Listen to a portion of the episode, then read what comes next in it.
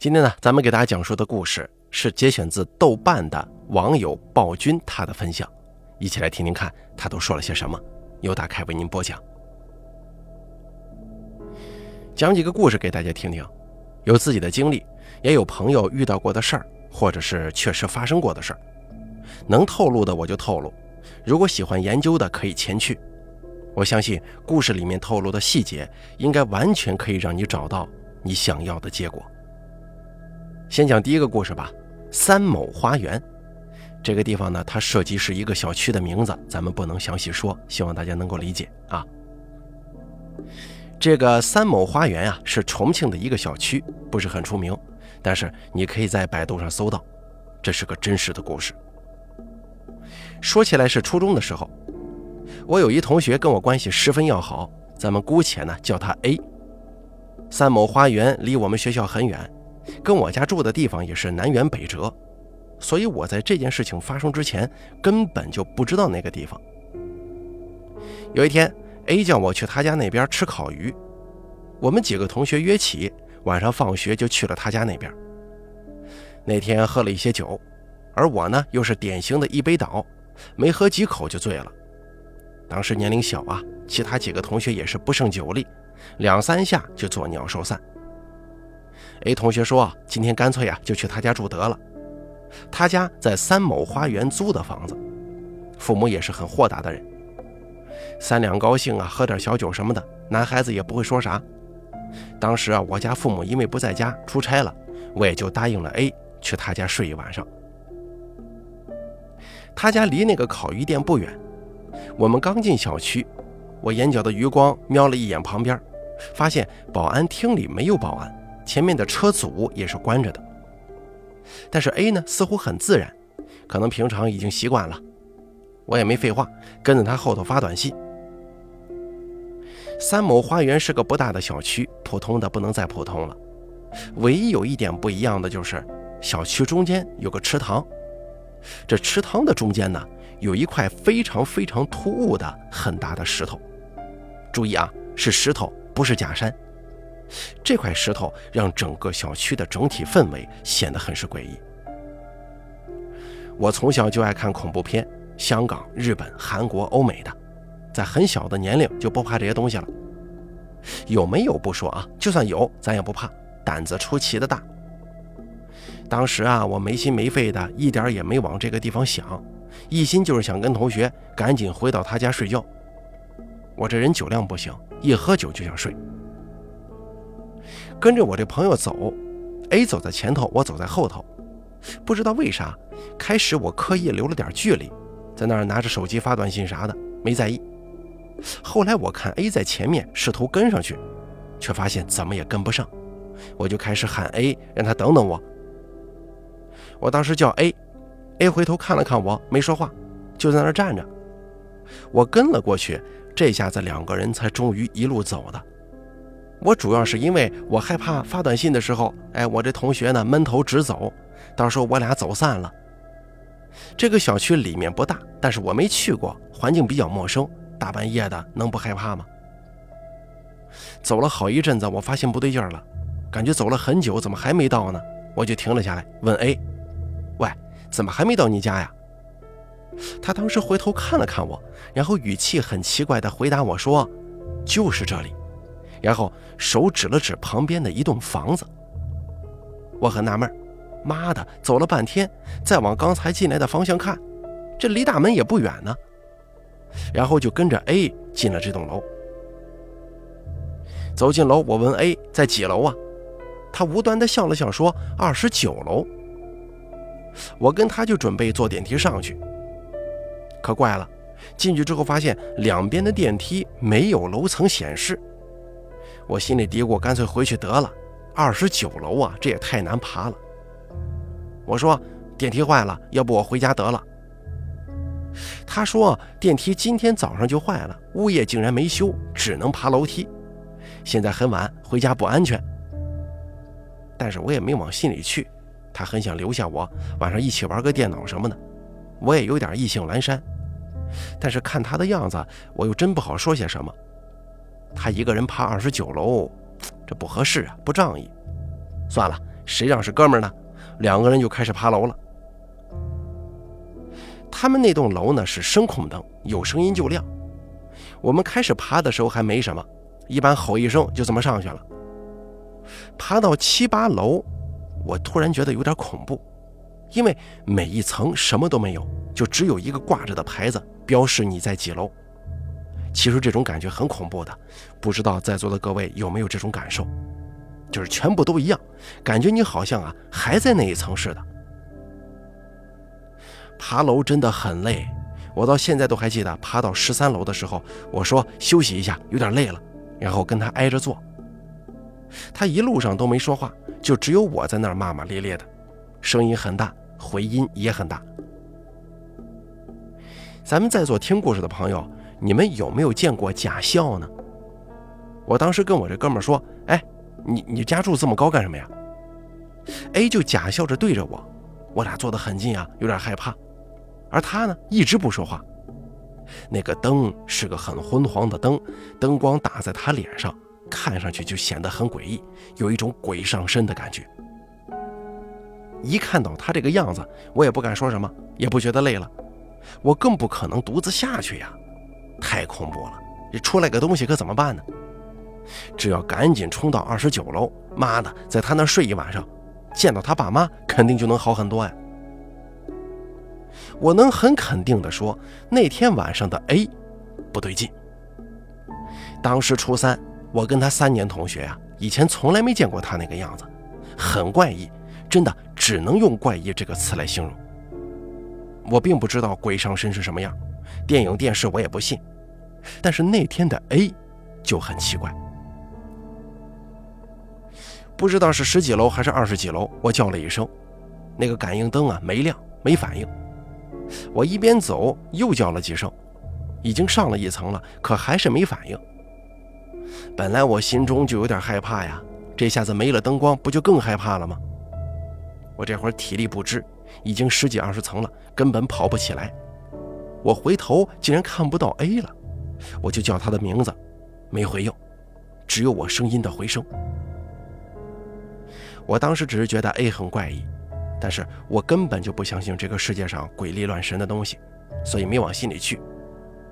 虽然害怕，但我怕的可不是鬼，我更怕的是别是他妈什么强盗啊啊贼什么的，故意把楼下的电梯弄坏，然后再把上面的灯弄坏，就等着我们这些人上来好抢劫。那个时候我们这边乱的要死，怕的是这个。我们没防备，正面来我还不一定害怕，就怕背后有人阴呢。我当时喊 A 的名字，A 不答应，我心里就想啊，要么是有强盗，要么就是他装怪呢，没其他的可能。我就把背着的书包放在了胸前，防止别人近我身，然后就往楼下走。刚摸着墙壁走了几步。发现不对劲儿，听到楼下有声音，我又叫了几声 A 的名字，可还是没有人，但是有脚步声了。当你看不见任何东西的时候，你会发现听力变得异常敏锐了。我又叫了几声，楼下是不是有人？没人回答我，不过我能肯定下面是有人的，而且听那个脚步声不像是一个人。我这个时候忽然就开始变得疯狂了，我估计是个人都会这样吧，就开始大吼说：“下面是不是有人呢？如果有人不回答我的声音，你别怪我动手了。”我吼得十分大声，在这密闭的楼梯间里显得异常的大。吼了一声，没人回答，我又吼第二声，然后顺势往楼下走，管你妈是人是鬼，惹到我算你倒霉。我心里当时想，今天不能认怂。平常也就算了，今天要是怂了，估计我可就没有以后了。当时的我异常敏感，只要感觉有人在周围，我就单手推开。我摸着黑，单手四周乱舞，如果稍微有动静，我另一只手拿着书包也会扔出去，然后整个人再扑上去。因为是楼梯啊，妈的，不是你死就是我亡，做好了应对一切的打算。又往下面走了几步，吼叫声一直没停。一是吸引他们知道我在哪儿，只要靠近我我就发狂；一来呢是给自己壮胆。虽然心中千头万绪，但还算是比较冷静，没害怕。可是我忽然听到有呼吸的声音了，不大，很微弱，刚才听到的脚步声也没有了。我加快下楼的步伐，看见在九层那个岔口有灯的地方，A 竟然站在那儿。他看见我之后啊，就往里面跑了。我赶忙叫 A 的名字。事后我才想起，我绝对不止下了几层，绝对下了有好多好多层。每一层其实不大，但是有几个拐弯的地方，两边是没有窗户的，很封闭，灯光不大，黄色。我往四周跑去找 A，我看见 A 躺在一家人的门口，而且躺的姿势是卷着的，脸色也很白。我赶忙跑上去，刚一触碰到他，我竟然觉得他全身发冷。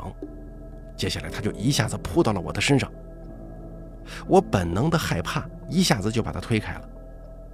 我以前学过一些武术，无意之下用力很大，直接把 A 推到了那个墙壁上，然后人一下躺了下去，感觉昏死了。我还没反应过来，很害怕他是不是装怪什么的。你说是个人这大半夜的被这么一顿折腾，都会害怕吧？本来他之前就有点不对，现在感觉更诡异了。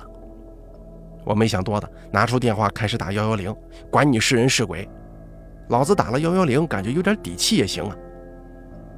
刚拨通电话那头问我怎么了，我把事情一说，感觉自己似乎根本就是在乱打报警电话，说了一大堆没灯啊，电梯停了，朋友有点古怪，感觉有人跟踪。不过呢，自己换位一想啊，如果我是警察的话，我也会认为这是哎骚扰电话。警察还是很客气地说：“你耐心等候，哎，如果有进一步事态发展呢，你再向我们反映。我们呢，耐心地等着你，并且跟 A 保持距离。”没过几秒钟，A 醒了，问我怎么了。我说：“你他妈怎么了？你刚才一直不说话，老子还以为有人要抢钱呢。”他说：“你在说什么呀？我刚才喝醉了。哎，咱怎么在这儿啊？”我一听，心都凉了。我赶紧过去就说。你酒醒了没有啊？没醒，我再扇你几巴掌！妈的，楼上没灯，电梯停了，现在在九楼，上不上去啊？还是直接在这儿过夜得了？他直接说我有病，怕什么鬼啊？跟个小孩似的。他说走上楼，走到那个岔口，我一看就更害怕了。刚走几步，刚才不亮的灯竟然亮了。A 看了看灯，又看了看我，就对我说：“你是不是喝醉酒了啊？”灯哪里不亮了？而他接下来说的话直接把我吓死。他说：“刚才是你扶我回来的啊，怎么你都不记得了？叫你狗日的少喝点，少喝点，非喝这么多。”我一纳闷他这样说话那绝对是正常的人了。平时他跟我说话就这样，但是我一回头，我看见他竟然说着那种口气的话，脸上带着那种假笑啊，并且对我眨眼睛。我差点没吓死过去，我当时就快吓尿了。我说：“你他妈假笑，搞什么呢？”而他呢，我没笑啊。他说他没笑。我说：“走走走走走，赶紧上你家，快！”我不知道从哪儿来的力气，硬是一口气从十楼跑到了二十九楼，还不喘气儿，一边跟他说着话一边跑。我这么一说，估计他也害怕了，跑得跟狗一样快。上楼的过程是越来越害怕，因为之前没有灯的地方全部都亮了，全都亮了。我一边跑一边说话，其实说是说话，还不如说是吼呢。一直就这么吼到了二十九楼，好几次都听到有挡层的楼开门的声音。我现在想啊，估计是我喊的声音太大，把人家闹的。但是我当时没这样想啊，以为是鬼来了呢。走到二十九楼，我硬没敢回头看，但我知道 A 在后面，因为我怕他假笑。我说：“你家在哪边啊？”他跟我错了个身子，走到前面去敲门。我当时心想，终于告一段落了。开门的是他妈，他妈参加家长会见过我，也认识我，然后寒暄几句。我没看见 A 的表情，进去之后很闪躲的看了一眼 A，才看见 A 脸上的那种假笑没了。然后我就把事情跟他妈说了，可是他妈竟然没有一点点的惊讶，还说我们可能是喝醉了。我现在要说的是，后来我坐出租车，好几次都有司机跟我说到这个三某花园，还说啊，以前在某个特殊时期，这边曾经打过仗，那炮都拿出来了，就是在那个地方埋的人，据说死的还都是十几岁的。好了，再给大家说第二个故事：洗澡堂。我看到有很多网友都在写学校里面发生的事儿啊。刚才我也看了一下，觉得这学校闹鬼在大家眼中似乎是很平常的事儿了。不知道你们其他地方是怎么样的？重庆很多学校都是建在以前的乱葬岗之上。其实古往今来那么多人，咱们脚下的哪块土地不是死啊？没死过人呢？今天我也先讲，呃，今天呢我也讲几个我以前读过的学校的事儿。不过因为这些事儿都跟我这学校有关。一是听说，一是自己的经历。我高一的时候啊，因为跟初恋闹矛盾，转校了，去到临近郊区的学校。转校的时候都说啊，这学校很不错，学风很好，毕竟是重点的牌子在门上忽悠嘛。我当时因为着急转校，父母也想换个远点的新环境，以免影响我学习，我就滚到了这个学校。来到一个新的地方，我又是个转校生，各种不适应啊。因为我是学美术的，要去找学校的美术老师，看是不是能安插我到画室。所幸学校里面的老师都还行，除了我们班主任。哎，说远了啊。因为学校离家很远，我所以是住校的。开始住在寝室，后来住在老师家。住在学校的寝室，晚上经常会听到寝室的室友说一些鬼故事，哎，什么贴着你的床底板也睡着一个人呢，等等等等。我也没在意，直到发生了一件轰动学校的事儿，学校死人了。一个学校死人不奇怪，但是整个学校都吓坏了。一问才知道，去年那一天也死了一个人，去年是跑步死的，今年是跳楼自杀。哎，这个是真事儿啊，在这儿我不想毁坏学校的声誉，咱不能报学校名字。但是有心人只要查，绝对能够查到这个学校。连续三年同一天都死人了，不过第三年我没在，因为其他原因又转校了。这三个人分别是三件事儿，很奇怪的是前面两件。二零零四年死去的是一名高中女生，因为跑步心肌梗塞死掉了，在学校操场。二零零五年死去的是一名初中学生，跳楼自杀，原因不明。二零零六年死去的是一名体育老师，卧轨自杀。前面两件事都是在学校，后面那个体育老师是在学校不远的火车站，那个地方特别僻静，因为不是主要车站，一般是运送货物什么上上下下的地方，人流量不大。他们都是在同一天，而我当时遇到的就是初中学生在科技楼跳楼自杀这事儿。当天那个初一的男孩自杀死在科技楼楼下，很恐怖啊，是脑袋着的地。撞到了过道上排水沟的板子，你想啊，从七楼跳下来，头着地，直接把那个石板撞烂，脑袋插在那儿了，人跟脑袋直接分开了，但还有些地方是连着的，既恶心又恐怖。他当时还背着书包，也就是早上六点钟的事儿，叫我们这些六点半就去教室的人看到吓个半死。我也是最早看到他的人其中之一。那个时候正是高中学习最要紧的时候，但是当天呢，哪还有什么人静得下心来学习呢？都在说这个事儿，而且那孩子的父亲是我们学校那个地方的包工头，竟然叫了好多农民工来围堵学校，闹得人心惶惶。就在那段时间，学校一下子变得鬼气沉沉。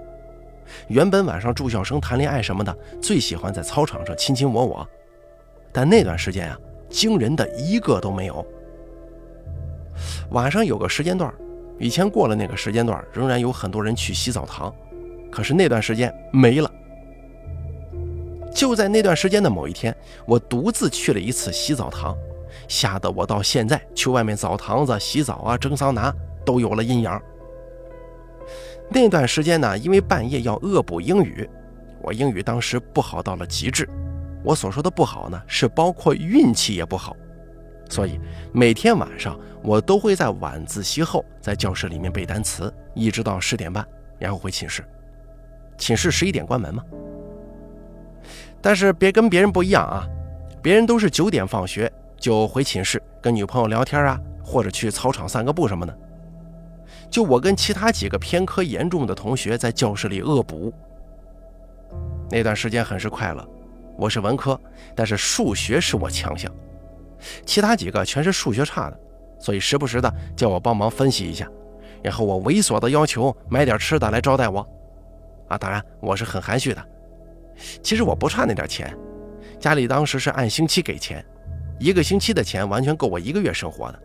啊，我就好这口，好这口，我付出你回报的感受。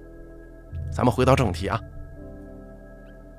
那天晚上正好就是那个小孩子死了没几天，还处于余音绕梁的阶段。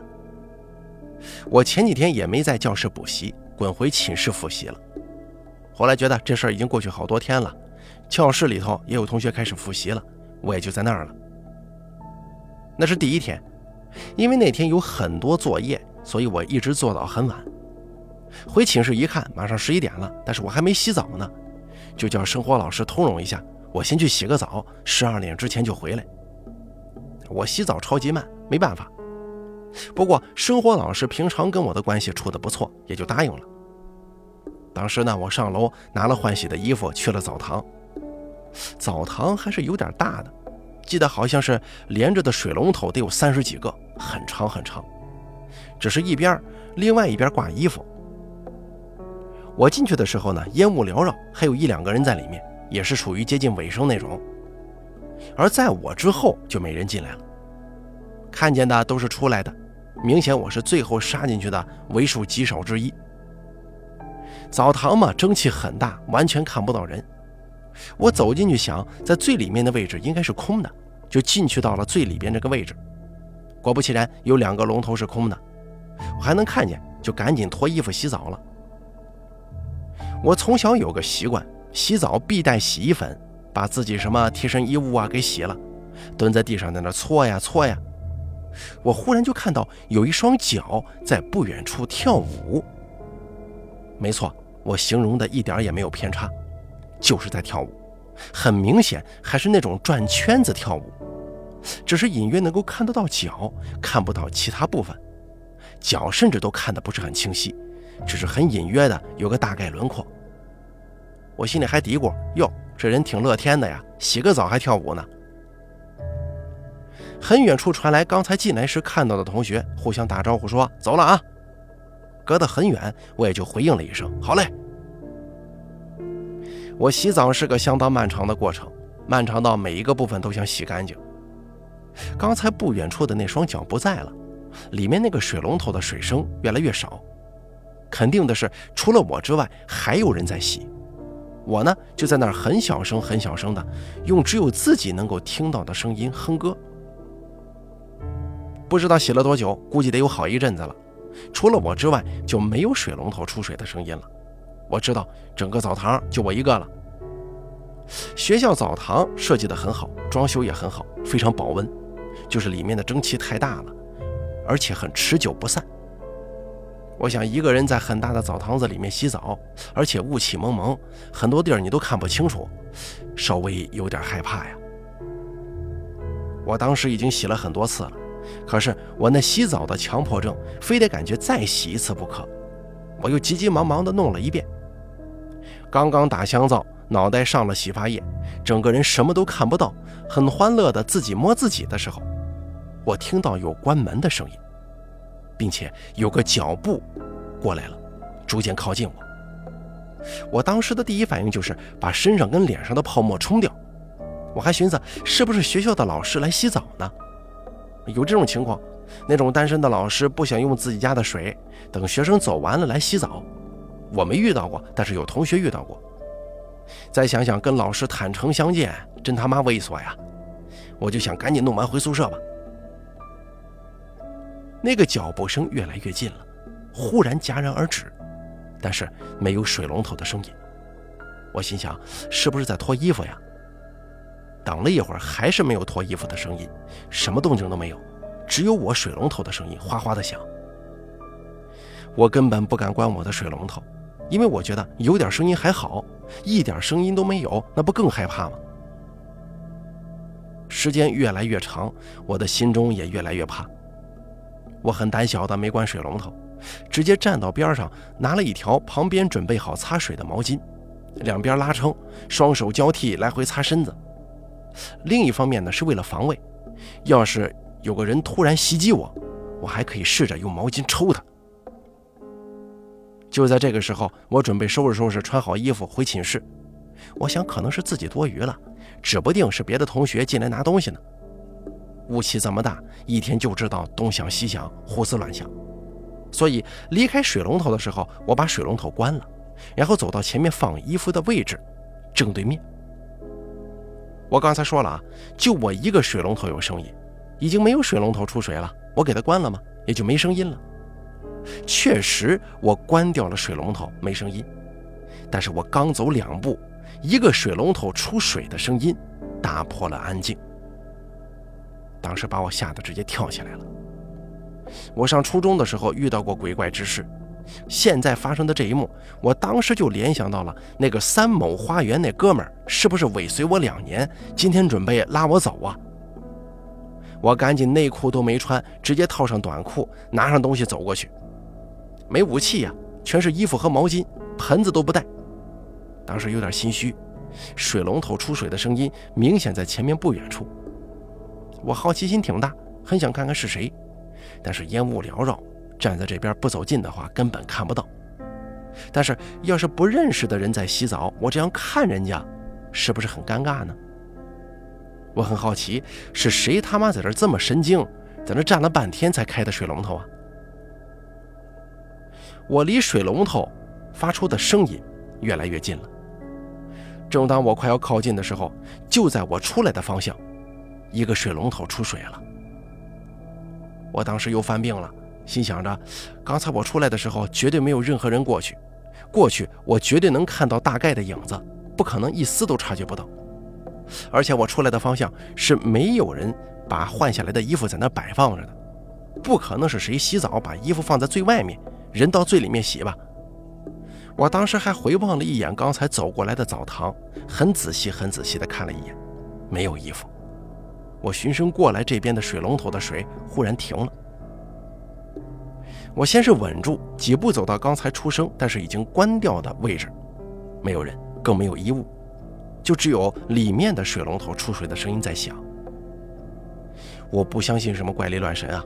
我今天就想看一看到底是有鬼还是没鬼。上次就被这玩意儿吓住了，今天跟他拼了。也不知道哪里来了一身匪气，忽然之间就不怕任何东西了。我顺势把东西全部放在了旁边放衣物的地儿，什么都没带，径自走了进去。刚走没两步，里面又多出一个水龙头的出水声，一个一个接着一个，速度之快，明显不是人为操作。除非是有很多人同时很有节奏的在开水龙头，这玩意儿又不是表演。我刚刚兴出的一身怒火顿时全部烟消云散，撒腿就跑啊！东西都没拿，直接冲了出去。刚到门口位置，门打不开，被锁住了，是木门呐！我想也没想，以最快的速度退了两步，用尽全身之力一下子撞了过去，门开了。也不管三七二十一，一口气冲回四楼寝室。